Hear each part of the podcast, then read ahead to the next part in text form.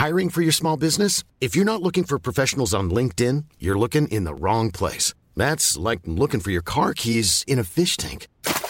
LinkedIn helps you hire professionals you can't find anywhere else, even those who aren't actively searching for a new job but might be open to the perfect role. In a given month, over 70% of LinkedIn users don't even visit other leading job sites. So start looking in the right place. With LinkedIn, you can hire professionals like a professional. Post your free job on linkedin.com slash people today.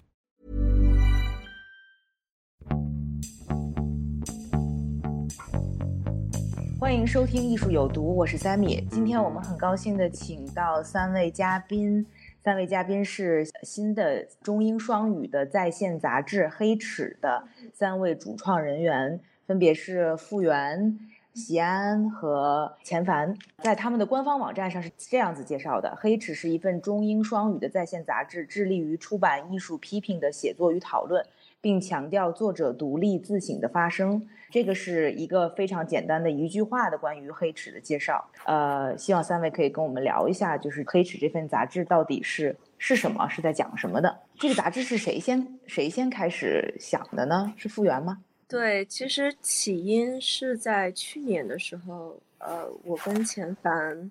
可能因为我们两个就是一直有有有的时候会讨论关于就是艺术评论的问题，其实也对这个比较还是比较执着吧，有这样的一个就持久性的一个关注，或者说怎么说，就是感觉好像现在的杂志也有一些就是问题。正好我其实是去年参加，就是开始为红星美凯龙在筹备一个机构。后呢，就感觉哎，这其实是一个挺好的契机。我们是不是可以呃，也把这个就是做这个艺术杂志这样的一个项目纳到整个的一个规划里边来？所以其实是嗯有这样的聊。后来呃也是喜安，就是从长征就是走了以后，他也是就是也是艺术评论这一块很。比较年轻人里边比较比较好吧，可能有认同感。之后就问他要不要一起做，因为感觉还是需要有一个比较强大的，而且比较执着的编辑团队才能做这件事情。之后完，他也就很快就答应了，所以我们就可能从去年十一月份的时候就开始想这个事情，之后包括预算也好，包括就是要他怎么样的定位，以及各个方面的安排，前前后后可能也是准备了半年吧，在五月份上线。还是想要回答，就是创立这个黑齿杂志的一个一个初衷。你刚才有提到说跟钱凡在聊，就是这个艺术杂志也好，评论也好。等等的一些呃缺失的地方，或者是说觉得可以需要去补足的地方，呃，可以说的再具体一点吗？嗯，我想想，去年的时候，其实一开始有点像我和傅园两个人经常会吐槽一下吧。嗯。然后 我印象很深，我有一次走在 Chelsea，然后我跟他打电话，结果我站在路边打了将近一个小时，我们俩 就觉得作为写作者的一种。困惑也好，然后对媒体、对这个平台，然后也包括对这个写作本身，然后也包括自己吧，因为我们也都是有很多其他的工作，然后抽时间来写东西。写作本来就一直像是一个 side job 这种。然后后来其实我们有同时在看很多到底哪些平台做得好。当时我记得有一次我看到那个，就其实我们也都一直有订阅。然后我们有看那个 Four Columns，嗯，我刚想说你们的有没有对，嗯，其实当时看到 Four Columns 以后，我们俩就有点一拍即合，觉得我们做吧，别想那么多。然后对 Four Columns 其实就是一周他们会更新至少四篇这样，他们会比我们的设置要更庞大、更复杂，但我们觉得可以从小一点开始做。嗯，周更其实还有一个考虑是，我觉得频率挺重要的，你需要不停的跟读者沟通，就有这样一个嗯 regular base 的一个交流的方式吧。可能我不知道对喜安和袁来说是什么样。我其实对我自己来说，我希望这个平台是我也想为他写作，而且是一直为他写作，是比较持续，可以给写作者提供力量，然后大家可以互相讨论的。嗯。而且我记得你们在你们的这个一个这个官方介绍里面也有提到说每每除了每个星期更就是更新这篇双语文章以外呢，就是说这个字符限定为中文两千五百字，然后还有强调说我们珍惜优秀的文字，所以每每篇的稿费是税前两千五百字，希望以此切实的重塑行业的现状，让写作者能够持续的投入工作。其实我觉得这个是你们挺强、挺强调、挺在坚持的这么一个一个标准吧。我觉得这个很重要，因为可能无论是听众也好，或者是我们自己作为前媒体人也好，都知道就是说。作为这个写作者，稿费一直是困扰着这个中国艺术圈的一个一个问题哈。就是说，这个对于签字，甚至是如果翻译书的话，可能是八十啊什么之类的这样子的，很令人发指的一个价格啊。就是你们能给到一个两千五百字的这个文章，给到两千五百块钱人民币，这个价格是非常非常良心的。那这个是因为你们自己本身都是这个写作者，所以有的这样的一个坚持吗？肯定的，而且其实我觉得有，因为其实好文章还是需要时间的。之后时间的话，呃，你去花时间去做这件事情。嗯，有一个很基本的，虽然就大家可能都不太喜欢，就是提到的，或者说我们都碍于就是面子也好，其实还是需要有一个基本的，就是经济上的可以支持到。呃，否则可能写作者也会去接别的很多别的事情，你在同时在做。各种各样的接活也好，或者去再去做策展，就是各个方面的话，就会其实会，我觉得这个怎么说，就这样的一个状态，其实，嗯，不是很不是很健康，不是很 organic。要希望可以能让他至少在这写这篇文章的时候，他不太需要担心别的事情。我觉得这可能是一个，因为我们都有这样的经历，所以。可能我们也比较了解，就是这种所谓的比较的 basic security 是什么样的感觉，所以可能也是比较从切身出发之后，就希望可以支持，真的是在各个方面，因为有的时候有的平台会说，或者说有的时候我们会说啊，这个是在支持年轻人、年轻的写作者也好，或者是优秀，但是在另一方面，可能硬件上面其实跟不上的，这个支持其实它是不完善的，嗯。然后刚才还有一点就是前番有提到，你们当也有参考了 Four Column 这样的这个网站哈，它是一个星期会更新好几篇，不知道前番是不是可以大概介绍一下 Four Columns 是什么样子的一个一个网站？这个网站他们首先也是以网站为主，然后他们完全是。把重心、把重点完全放在艺术评论，就是它的这个四个专栏，基本上是对展览或者嗯行为表演，或者是电影或者书的嗯评论文章，嗯，这个形式和方向都是我们感兴趣的，嗯，然后他们也是因为有申请了很多，他们有得到 Andy Warhol Foundation 的支持，所以他们也是就是在。稿费方面也是很好的，所以对我们来说是一个标杆吧。嗯，有很多可以参考的地方。嗯，但是你们不一样的是说，你们做的是双语的，是吗？我就想知道你们当时为什么开始想要做这种双语的在线的呃艺术批评的平台呢？双语对我们来说还挺自然的。就嗯，我和袁都在纽约待过，我现在还在纽约，所以我们也能觉得这个。可以说是文化上有这样一个 cultural gap，就是是需要我们这些人来好好弥补的。然后喜安也是，喜安之前在那个英国嘛，对，所以你们的你觉得你们的受众人群是谁呢？我没有想过耶，我一直只觉得我们还可能会很小众，但是我们都不是很在意这件事。我觉得可以讲一下大家各自在做的时候，尤其是在规划的时候。呃，我自己会想象，就是这这一个东西，可能它有个元素是以前前凡一起做的，呃，跟朋友一起做的狩猎，然后是翻译呃艺术理论相关的文章，在以微信为平台，然后复原之前跟新义是在北京有一个实体的空间叫 s o u Project 嘛，然后会有一些艺术家做的表演讲座。也不一定是艺术家，可能是呃作者做的表演讲座，所以可能这两个方向会是，当然它不是说这个东西加起来就是黑池，只是说会有一个就是 chemistry，或者说有一个那个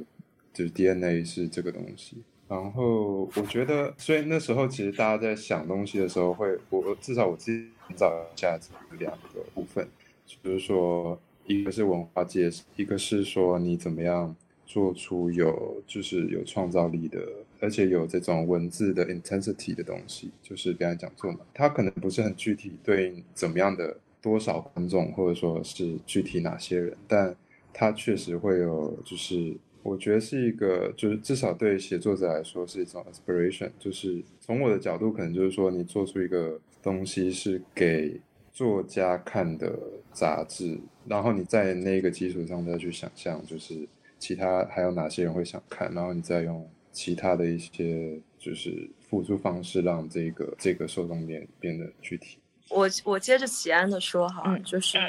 我其实对艺术类的出版物或者说还是挺有。其实我在原来在纽约的时候也做过了一本杂志，叫做《differ gatherer》，就是其实也挺有意思的。就当时也是跟一群就是艺术评论，就是年轻的艺术评论者也好，或者 critic 也好。一起做的这本杂志，就是呃，第一个主题叫做 Arrows，嗯，到后来其实又其实，在后面还做过一本小书，就是也是一个小杂志，叫做 Commonplace，其实也是在讲那个可能更纠结，就是针对的是关于艺术家写作的这样的一个情况。所以，对于写作本身，或者说对于这个，嗯，就是刚才齐安提到的这个作家的这个群体，其实我是有一个，可能是有一种。浪漫主义情怀在这里边吧，所以其实是我觉得他说的挺对的，就是一方面我们是希望是给作者去看，尤其是我们比较就是其实是一个 writer 的一个 community 去怎么样去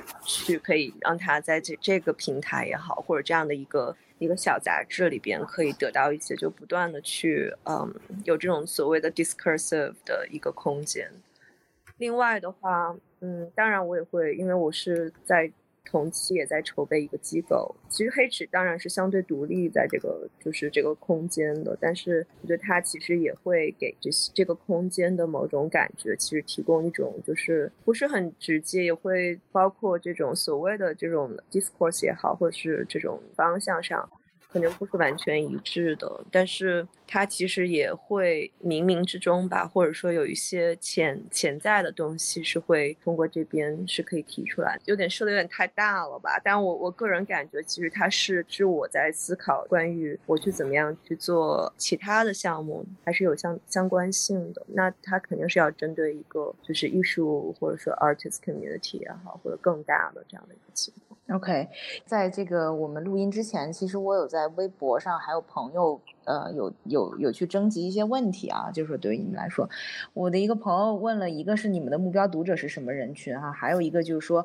如果希望要为当代艺术接纳新的受众群体，那么你们想要做的尝试是什么样子的？嗯，你觉得能回答吗？出圈了？就是是，对，就问你们是否想出圈，是这个意思？肯定有吧，但是可能也不是一个诉求，就是想了解更多，了解世界嘛，有一种 curiosity 在里边。我觉得我们是有这个作为编辑的，大家都有一种就是对于无论是知识本身也好，或者说更多就是 alternative 的这样子的，就是 structure of 就是 knowledge production，我们是有一个，反正至少在我这边是有一个，就是一个一个需求的，所以我们也。会对这方面感兴趣，嗯，明白。好呀，那我们现在就来说一些可能更加实在、具体一点的问题啊，就是说你们三个人的具体的分工啊，你们平常都是怎么去报这个选题的呀？因为其实我看你们的，我从第一篇开始，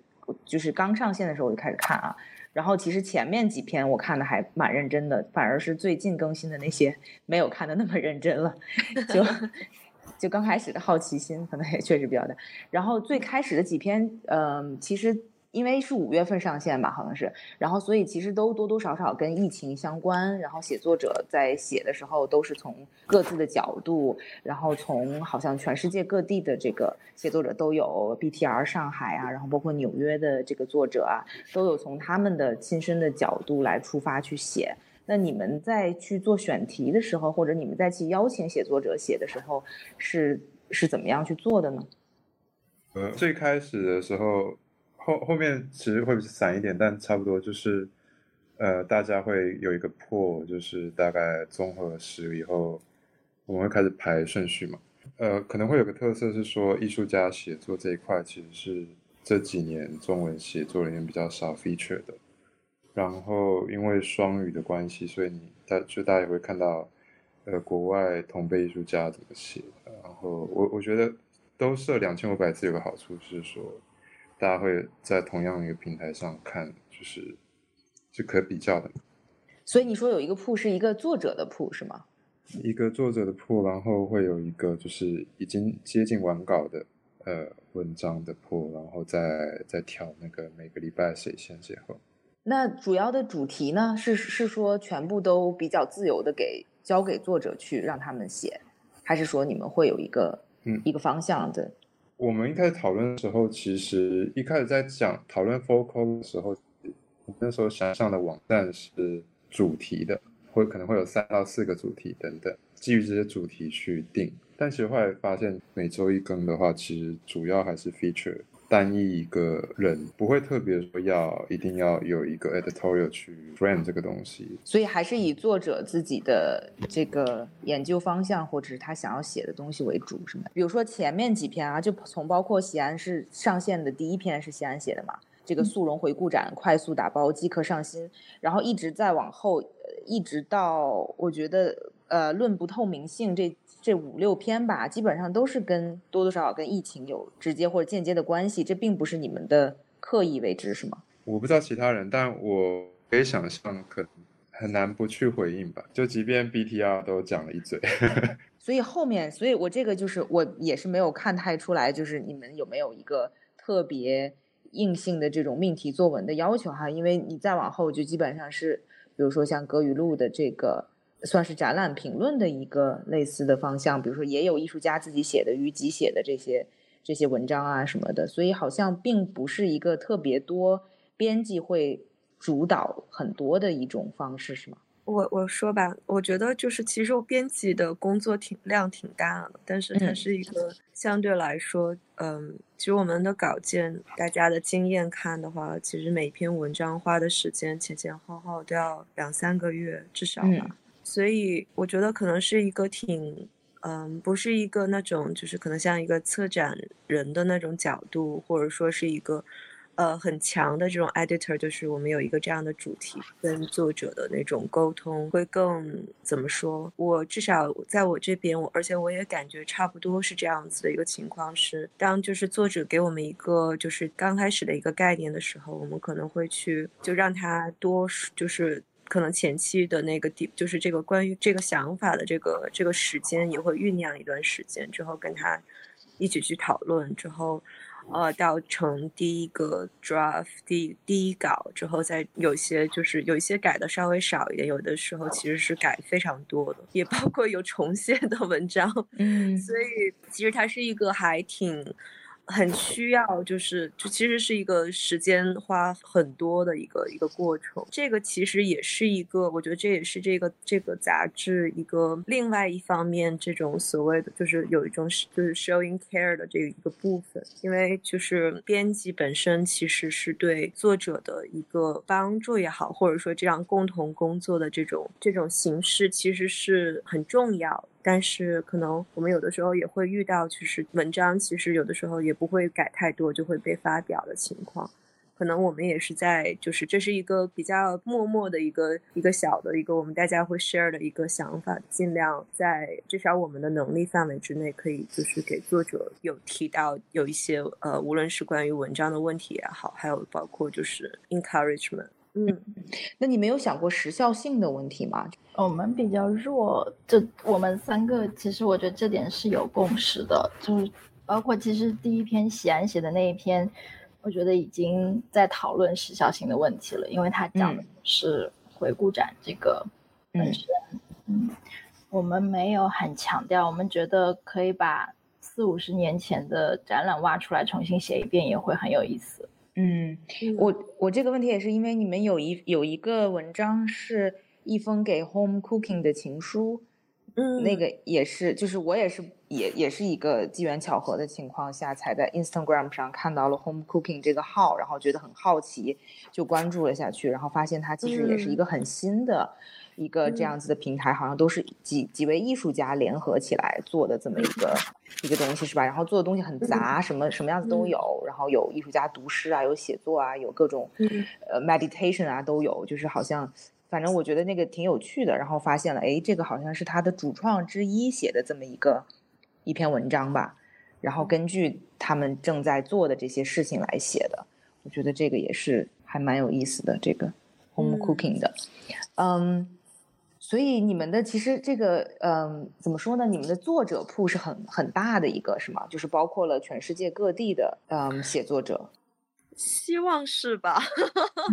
感觉好像还是不够。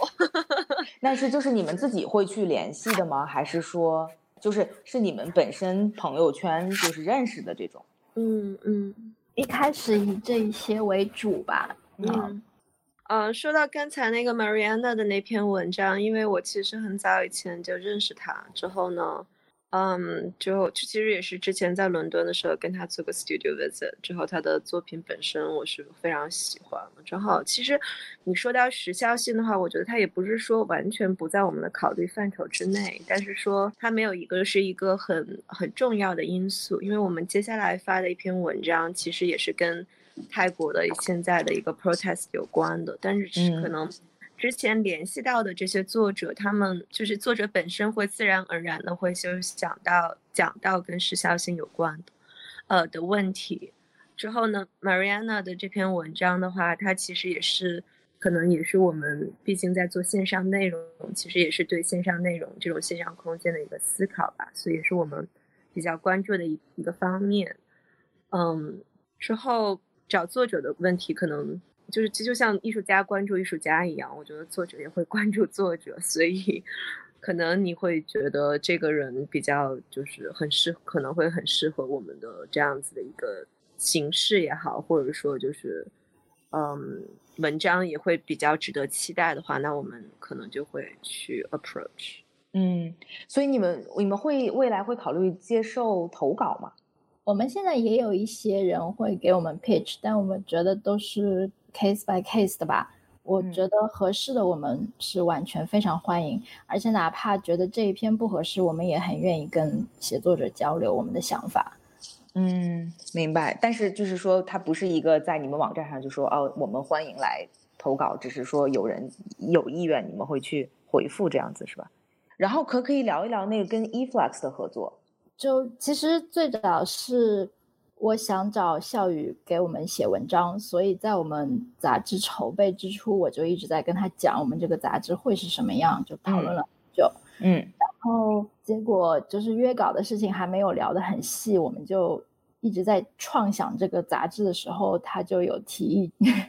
因为 Eflux 其实也在面临一样的呃问题吧，他们也有人 approach 过他们，然后之前也和一些中国的机构有合作。所以他们是有想法，想要把自己的文章翻译成中文的。我们三个也讨论了一下，然后我们跟校友也非常深入的讨论了以后，就觉得很值得做，所以我们就跟 Eflux 那边有比较详细的商量，然后就把这个专栏做出来。所以这个专栏的选择，因为 Eflux 的文章也很多嘛。选择是怎么做的呢？是你们自己来去选，觉得哪一篇比较适合翻译，还是？嗯，基本上是以我们的编辑的意愿为主，因为其实目前只更新了两篇嘛。第一篇有一点像是在介绍 Eflux，因为那个文章是嗯 Eflux 的 founding editors 之一写的。第二篇有一点像是。对这个专栏本身的一种 reflection，因为讨论的就是多语言跨文化交流的这个事情，比较像是我们在做的事。之后我们也是每一期都有一个思考的出发点，然后我们也会讨论哪一篇更合适。基本上是以我们的意愿为主，然后我们再和 Eflux 的编辑沟通一下。我我自己觉得做 Eflux 的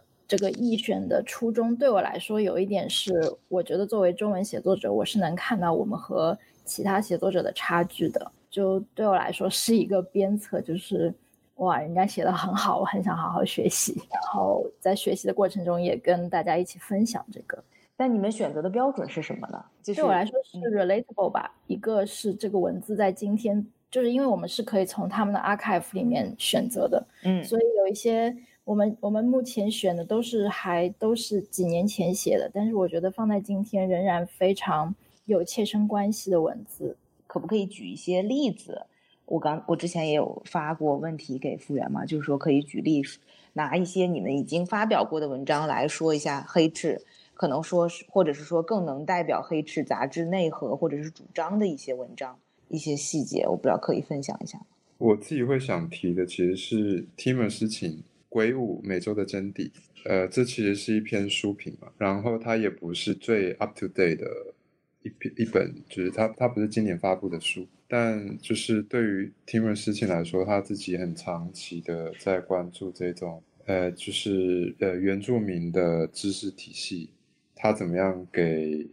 呃，就是说当代社会会有一个完全不一样的科学跟，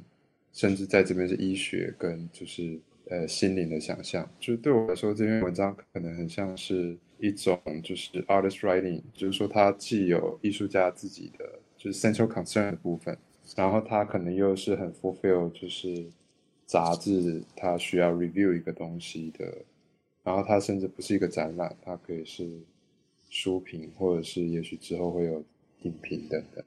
很同意，感觉 Tim 那篇是我们很想要的一篇文章。之后还有之前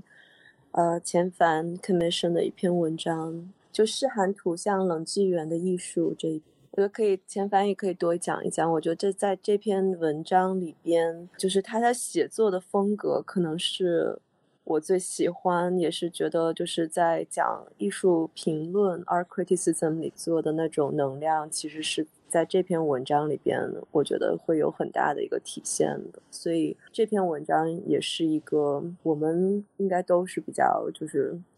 觉得很很符合，至少对我们对写作的要求的这样的一篇文章，而且包括它，当然它的主题也好，嗯，Timur 那个肯定是因为我觉得它也涉及到很多关于，就是我们其实有一个，呃，我我在之前就是可能跟就是 commission writer 的时候，其实都会跟他们讲一个，就是因为因为我们不确定主题嘛，之后也没有说就是要命题作文，或者说。比如说，一定要跟什么环境问题啊，跟海洋啊，什么就这些，或者说这些比较热门的主题有相关性。但我们可能因为，其实黑齿它这个名字本身有一个，就是就是来自于那个黑齿国的那个，就《山海经》里的这样的一个一个隐喻的东西。所以我可能会在想说，就是它其实有点像在，啊，通过这种边缘的的方式去看中心的一个一个角度或者这种视角。所以，嗯，对这种就是 alternative knowledge 也好，或者这样子的，嗯，这种替代性的这样的一些方案，我们其实是还是蛮，至少我在我我是我觉得是蛮就是重要的。嗯，那钱凡呢？嗯，我有两篇我都很喜欢，一篇是虞吉的，是嗯原 commission。我很喜欢，是因为它不仅就是文字很美，而且它那个配图和我们的设计，我觉得就是太美了。这篇文章 我自己都会拿出来翻好几遍，就是我觉得是呈现了艺术家另外用另外一种媒介来创作的这种可能性。嗯，还有其实是 Chip 的，因为 Chip 这篇文章我们三个也讨论了很多，因为它是哪一篇呢？就是论不透明性，OK，分上下两篇。对，而且它字数非常长，所以中间我跟喜安两个人有吵了一下，关于那个也也是在这篇文章之后，我们就更确定我们需要有这个字数的限制。然后 Chip 这篇文章是最早，其实它是只是一个有点像是自己的研究论文，然后但是讲的是关于在美国的日本。日本的那个日裔美国人的禁闭营的事情，就是我觉得不仅是我们，可能美国很多人也不知道这些这些历史。然后 COVID 期间，Chip 这个写作者本人他的奶奶又去世了，然后所以本来我是觉得没有办法继续跟他讨论这个这个文章。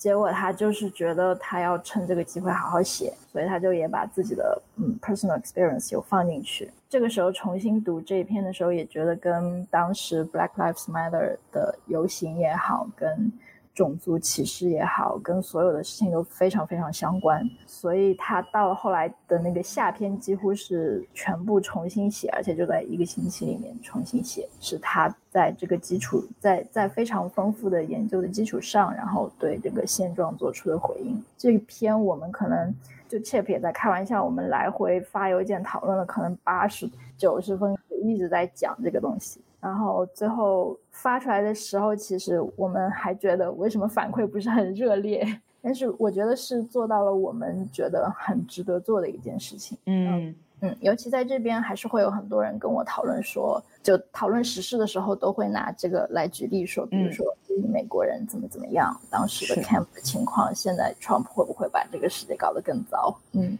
所以当时你们呃就是。这个千帆跟喜安的争吵是因为这篇文章过长吗？还是因为什么？一部分是因为过长，一部分是喜安觉得论文的感觉比较强烈，我们想把它改的更……就因为其实两千五百字的限定是篇幅上，但是也是你要在语言上可以调整成更 reader friendly 的那种感觉。没错，嗯。我要澄清一下，就是当时跟前凡吵架的一个点，说，就是其实他他是一个 trip chapping，他是就是其实他有一个就是某一种关联，然后当时我可能呃自己写完那个两千五百字觉得很嗨，然后觉得说啊什么东西都要塞进两千五百字，然后然后有那种就是 比较焦的状态。我觉得吵一吵蛮好的。之后我们就很确 切这确定这一点。我们现在太和平了，不能这样子。要经常的吵架，有一 些对这样子比较好。对，是的，而且就是喜安跟我吵完以后，我就想，好啊，可以。那我这篇文章里面我最喜欢的东西是什么？要保留下来，其实是嗯，有帮助这个文章的编辑。嗯，我们干脆直接最后来一个比较实在的，就是任何的项目。启动都需要一些资金嘛，包括像你们其实是很慷慨的给这些写作者，嗯，稿酬还蛮不错的这么一个一个报酬。那么这些资金的来源是怎么样的呢？你怎么能保成保持或者保证以后这个项目是一个长期的可以正常运转的这种方式？天呐，这个问题好残忍啊！因为我说了嘛，之前是因为就是我在筹备一个机构，所以正好就可以就是有这样的一个机会，可以拿出一笔预算来，就是用来做这个项目。其实现在虽然它是一个很小众的一个，或者说读者量也就是比较有限的这样的一杂志，但是呢，就是还是还是有一个很好的反馈吧。我觉得这个其实是首先是我们的一个动力，但是呢，其实但但它也。不能决定什么，就是我们还是该做怎么做怎么做。之后，但我们很开心，就是其实也有一些，比如说我们同辈的年轻人也好，或者说长辈一点的，就是无论是艺术家也好，或者说作者也好，他们其实都是会关注这个事情。我们还是一个 corporate 的一个赞助的方式，肯定会遇到这样的问题。所以我们我也觉得，就是黑池虽然它是在这个机构下面一个 affiliation，但是它其实自己可以慢慢的更有。就是在前期可以做这样的很好的准备的话。嗯，有一些资资金的问题的话，我还是觉得他以后可能会得到更多的就是不同人的这种支持，包括其实我们已经有艺术家或者说就是有 writer 会跟我们说，他说啊，我觉得你们做的很好，其实我正好有一笔艺术家费，这个人其实就是阿角，他说 OK，我其实正好有这样的一千五百欧元的这个艺术家费，我也不用它，完了我就说，要不我就把这个给你们，之后你们还可以给多几篇那个稿。费的钱，我说那太好了，我们到时候肯定会，如果用到用上的话，肯定会，就是也会谢谢你。之后我觉得这样子就是，其实这是，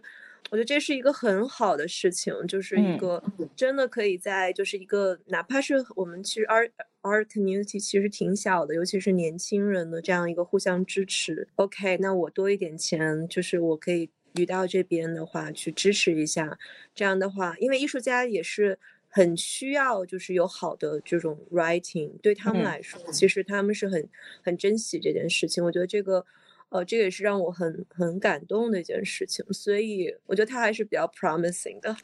是的，是的。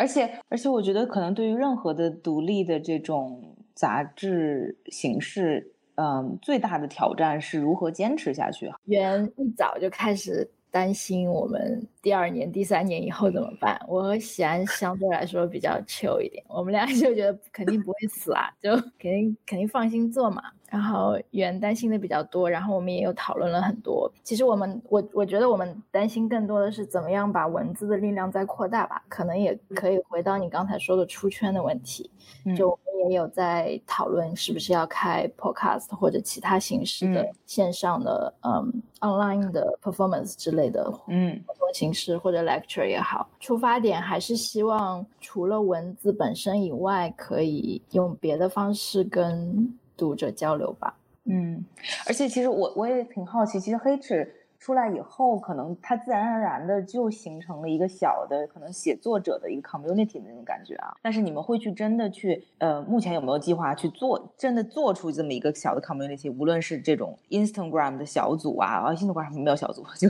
WeChat 的小组啊，或者是 Instagram 的什么 live stream 啊，就是各种这样子的形式，把大家可能更呃更真实的聚在一起。嗯，我觉得应该会有这样子的，就是小的聚会的一个，因为因为。其实也是因为我们都不在一个地方，就是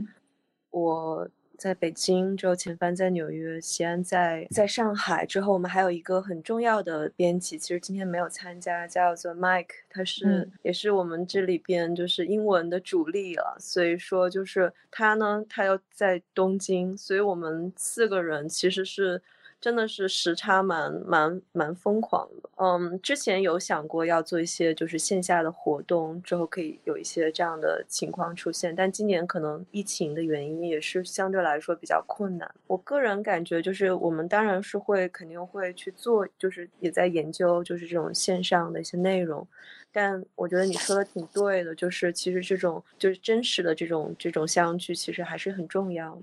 嗯，我我想讲一点，就是我觉得刚有一个可能重要的，就是说关于可能是关于未来，或者说关于刚刚讲的是热爱也好，就是我觉得是说有哪一些作者就真正透过这平台被大家看到吧。其实刚刚有讲到格语录那篇展品是见写的，他也是另外一个我们的 full time 的呃同事。我觉得那篇可能就是一一个这样的案例吧，就是说有。会有一些就是比较，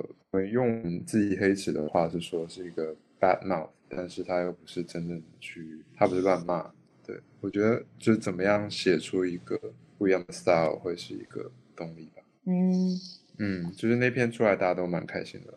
会蛮认真花时间在那上。今天也非常感谢跟三位主创人员来聊这个黑池杂志，也希望黑池杂志以后能做得越来越好，然后就。差不多啦，今天的节目就到这里啦。好，那就跟大家拜个拜，拜个拜，好，拜拜。